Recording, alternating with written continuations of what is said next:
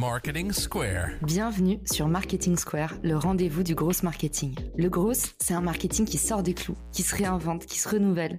C'est aussi un mindset qui repose sur l'envie de se dépasser, de se détacher de ses opinions une bonne fois pour toutes et d'apprendre en continu. Si tu te reconnais dans cette description, que tu sois débutant ou expert, abonne-toi. Ce podcast va devenir ton meilleur allié. Je suis Caroline Mignot, grosse marketeuse et entrepreneur. Et chaque semaine, je partage sans compter des astuces concrètes, des méthodes actionnables, des idées utiles pour faire grandir ton business et rester à la pointe des nouveautés. Si cet épisode te plaît, tu peux le partager en me taguant ou lui laisser 5 étoiles sur Apple Podcast.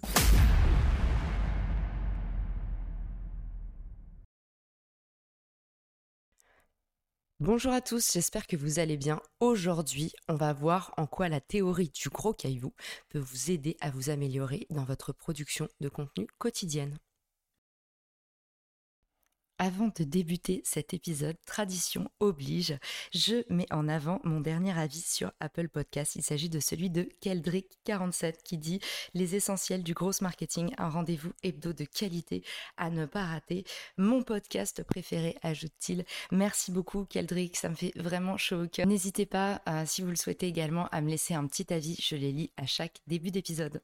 Alors qu'est-ce que ça dit la théorie des gros cailloux? C'est un concept qui a été théorisé par The Seven Habits of Highly Effective People, un bouquin de Stephen Covey que je vais vous mettre en description de cet épisode. Dans ce bouquin, il y raconte l'histoire d'un professeur. C'est un petit peu une légende. On ne sait pas si c'est une vraie histoire ou pas, mais ce serait un professeur en gestion du temps qui serait devant une classe d'élèves et qui leur montrerait euh, une jarre, donc un, pot. Vous savez les pots en verre où on met les amandes, euh, des coquillages. On peut mettre tout ce qu'on veut, mais du coup, il leur présente une jarre. Euh, il la remplit de gros cailloux. Il la remplit à ras-bord de gros cailloux. Puis il leur pose la question que, est-ce que cette jarre est pleine? Alors évidemment, les élèves disent pas oui. puis là, il arrive avec un sac de gravier et en fait, il remplit entre les énormes cailloux, il remplit la jarre de gravier.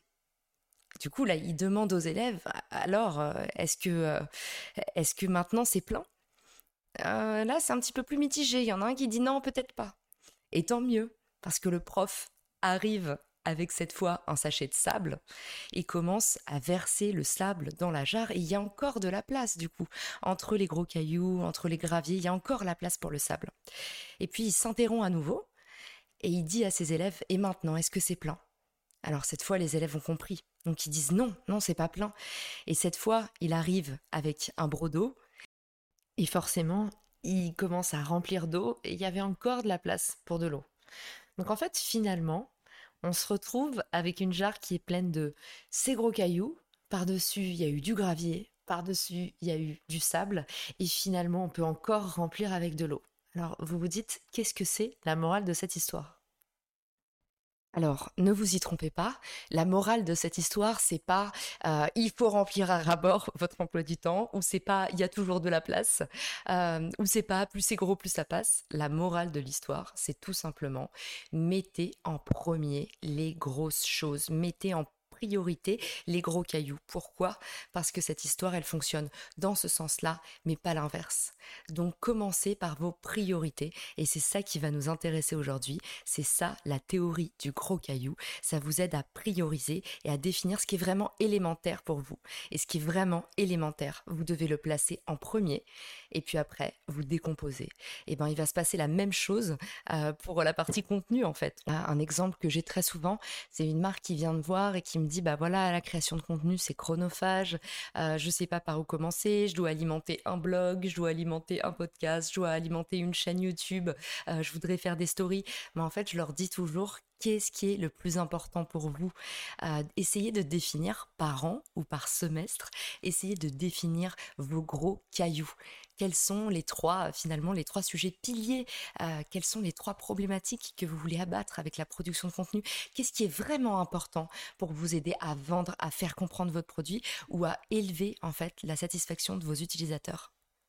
Définissez vos gros cailloux et partez de là. Et pas l'inverse, ne vous éparpillez pas euh, dans des productions de contenu euh, complètement fantasques. Partez de ces trois plus gros objectifs. Vous savez qu'en général, ça marche bien par trois. Essayez de définir trois objectifs. Et en fonction de ces trois euh, objectifs, pardon, vous allez décliner vos contenus. Les décliner, les réutiliser, pourquoi pas les recycler. En tout cas, c'est très important. Peut-être que vous avez les contenus, euh, les contenus best-sellers de l'année dernière. Peut-être qu'en fait, vous allez les remettre à jour, les réactualiser, euh, les remasteriser. En tout cas, voilà, ne vous privez pas de ce qui vous marche déjà. Et dans votre stratégie de contenu, partez toujours du plus élémentaire, partez du plus important, partez de ce qui fonctionne et ensuite déclinez en format de plus en plus court.